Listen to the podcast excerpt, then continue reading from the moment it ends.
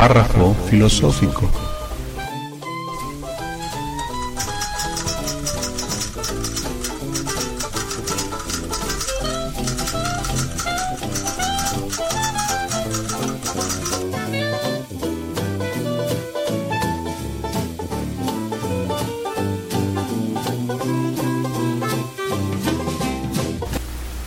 Epicuro de Samos nos ha legado en su obra filosófica una concepción de la vida humana orientada hacia el placer y la felicidad.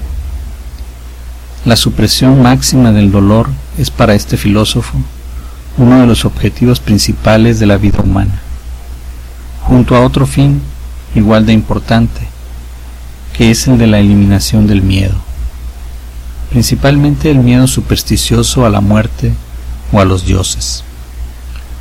A continuación les comparto unos parágrafos de sus máximas y un breve comentario sobre ellos.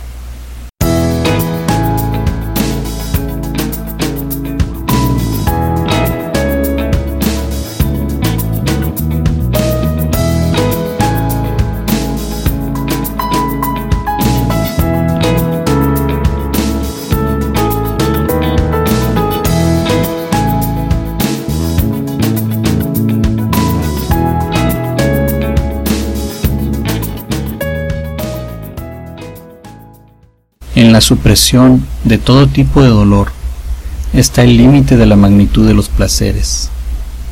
Allí donde hubiera placer, mientras persista, no hay ni dolor físico ni espiritual, ni la mezcla de ambos. El dolor en la carne no se prolonga ininterrumpidamente, sino que el máximo dolor dura el mínimo tiempo y aquel que apenas sobrepasa el placer de la carne tampoco dura muchos días. Por otro lado, las enfermedades duraderas proporcionan a la carne más placer que dolor. Ningún placer es malo en sí mismo, pero lo que hay que hacer para obtener ciertos placeres causa mayor cantidad de quebrantos que de placeres. La riqueza natural tiene límites precisos y es fácil de alcanzar. En cambio, la que responde a vanas opiniones no tiene límite alguno. De los deseos, unos son naturales y necesarios, otros naturales y no necesarios, otros ni naturales ni necesarios, sino que provienen de una vana opinión. Aquellos placeres naturales acompañados de una intensa pasión, pero que no conllevan dolor corporal de no ser satisfechos, nacen de una vana opinión y si es difícil que desaparezcan, no se debe a su propia naturaleza, sino a la vanidad de los hombres.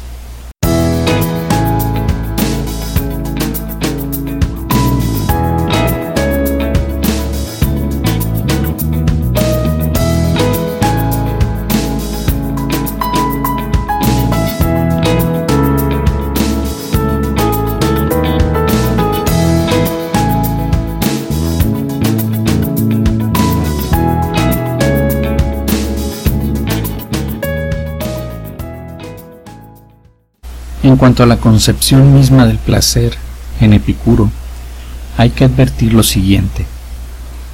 El verdadero placer es la ausencia de dolor. Este concepto implica el fin de evitar la perturbación del alma.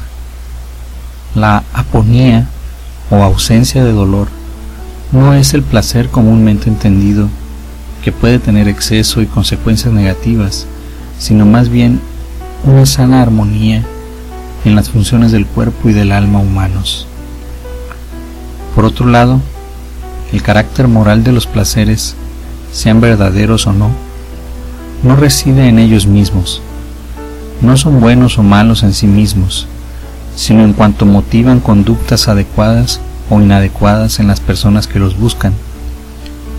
No obstante, el verdadero placer, el que elimina sustancialmente el dolor de nuestro cuerpo y nuestra alma, puede tener cierto carácter moral al poner la base para la felicidad del individuo.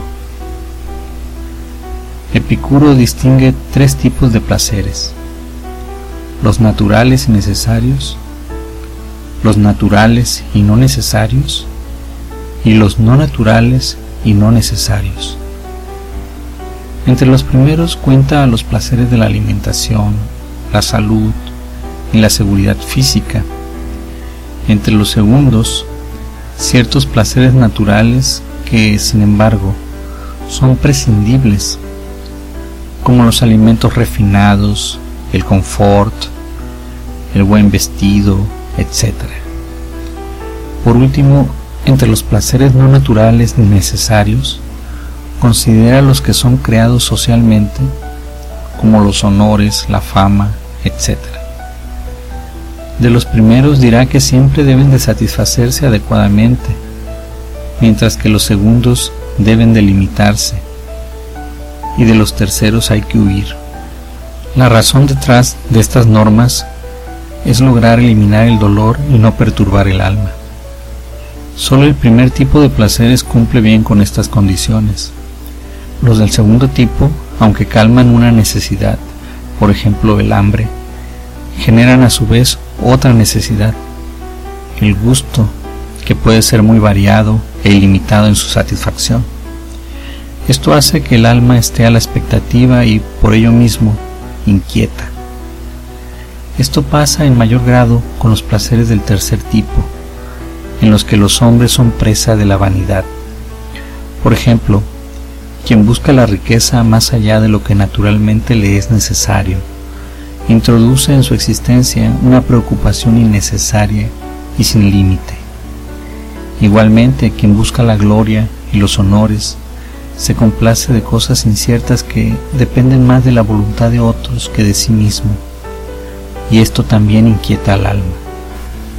En relación con la seguridad del individuo, Epicuro afirma que surgen el poder y la realeza como bienes naturales, con la condición de que cumplan efectivamente con su finalidad. Esto es, la existencia del poder político pierde sentido si no logra mantener la seguridad física de los individuos. No debe su estancia a una convención abstracta, sino a su utilidad.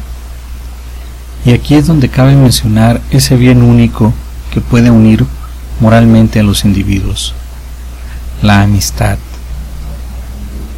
La amistad, dice Epicuro, recorre la tierra entera, anunciándonos a todos que nos despertemos para la felicidad a diferencia de Platón y Aristóteles, la felicidad del individuo ya no es en tiempos de Epicuro una tarea del Estado, sino de pequeñas sociedades de personas unidas por intereses comunes. Amigos y amigas, muchas gracias por su atención a este episodio del párrafo filosófico.